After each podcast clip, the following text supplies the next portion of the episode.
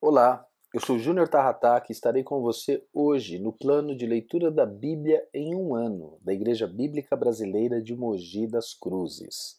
A nossa leitura de hoje será de Gênesis, capítulo 27 a 29 e Salmos, no Salmo de número 10. Iniciando com Gênesis, capítulo 27, nós vemos aqui a passagem onde Isaac abençoa a Jacó e a Esaú. Gênesis 27 revela como Jacó conseguiu receber a bênção da aliança em lugar do seu irmão mais velho. E Rebeca, esposa de Isaac, mãe de Jacó e Esaú, teve participação decisiva nesse episódio. Um esboço de Gênesis 27 pode ser dividido da seguinte forma.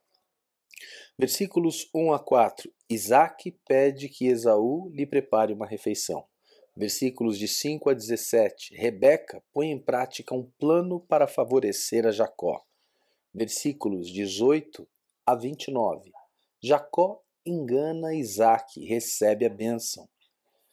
Versículos 30 a 37. Esaú descobre a trapaça de Jacó. Versículos 38 a 40. Esaú insiste em ser abençoado.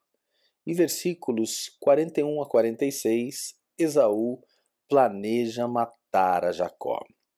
Gênesis 27 termina com Rebeca falando do seu aborrecimento com as mulheres etéias, das quais Esaú tinha tomado duas por esposa, esse aborrecimento também serviu como um tipo de justificativa para Jacó ir à terra de seus familiares e não se casar com as filhas de Et. O que nós vemos então aqui em Gênesis 27 é o plano para Jacó obter a bênção do seu irmão.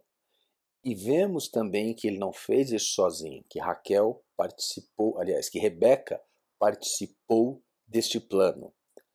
Partindo agora para Gênesis 28, nós vemos a fuga de Jacó após ter recebido a bênção de Isaac.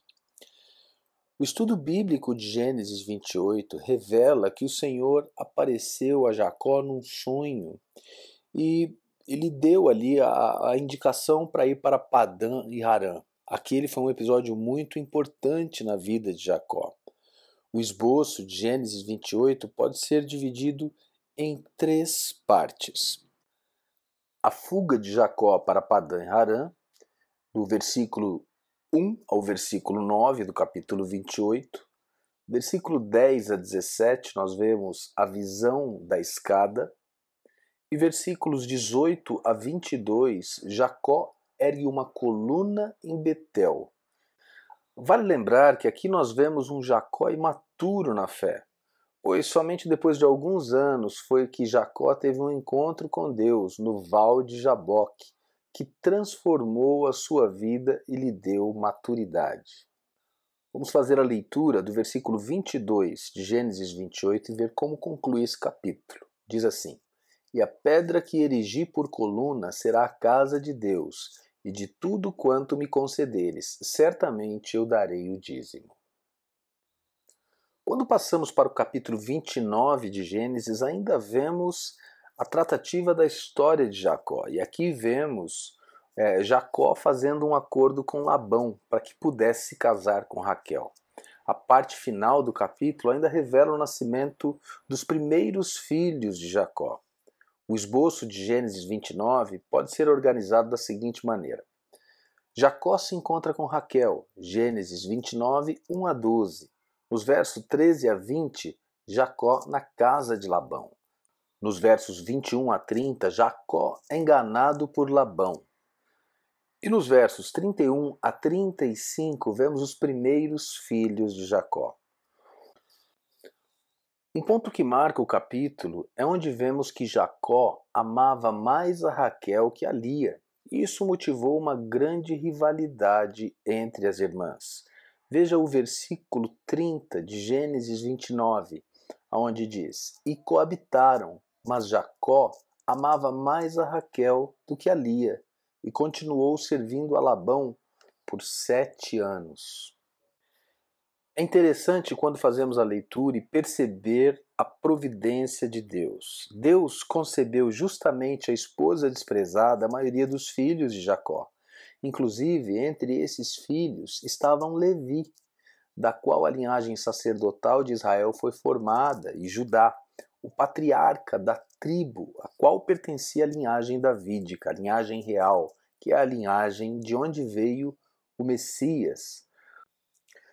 De fato, quando olhamos esta passagem, nós podemos perceber que os planos de Deus não são realmente os planos dos homens. É Deus quem decide o que de fato vai acontecer nas nossas vidas. Partindo agora para os Salmos, no Salmo de número 10, nós vemos que Deus é aquele que vê todas as coisas. O esboço do Salmo 10, ele pode ser dividido em duas partes principais. Na primeira parte, o salmista observa a arrogância do ímpio, nos versos de 1 a 11. Na segunda parte, o salmista levanta um clamor ao Senhor, pedindo por justiça e reconhecendo a onipotência e onisciência divina, nos versos 12 a 18. Sem dúvida, o Salmo 10 traz uma grande lição prática para todos os cristãos de todas as épocas e lugares. Este salmo convida o povo de Deus para encontrar encorajamento na providência do Senhor. O Salmo 10 é um lembrete de que o triunfo de Deus é soberano sobre a desesperança das circunstâncias hostis deste mundo. Vamos orar. Obrigado, Pai, por mais um dia de leitura da Sua palavra onde nós aprendemos que a sua vontade sempre permanece, que os seus planos são soberanos sobre todas as coisas, e onde vemos, Deus querido, que a confiança no Senhor triunfa sobre a desesperança das circunstâncias deste mundo, Pai. Nós confiamos na Sua onipotência e na Sua onisciência.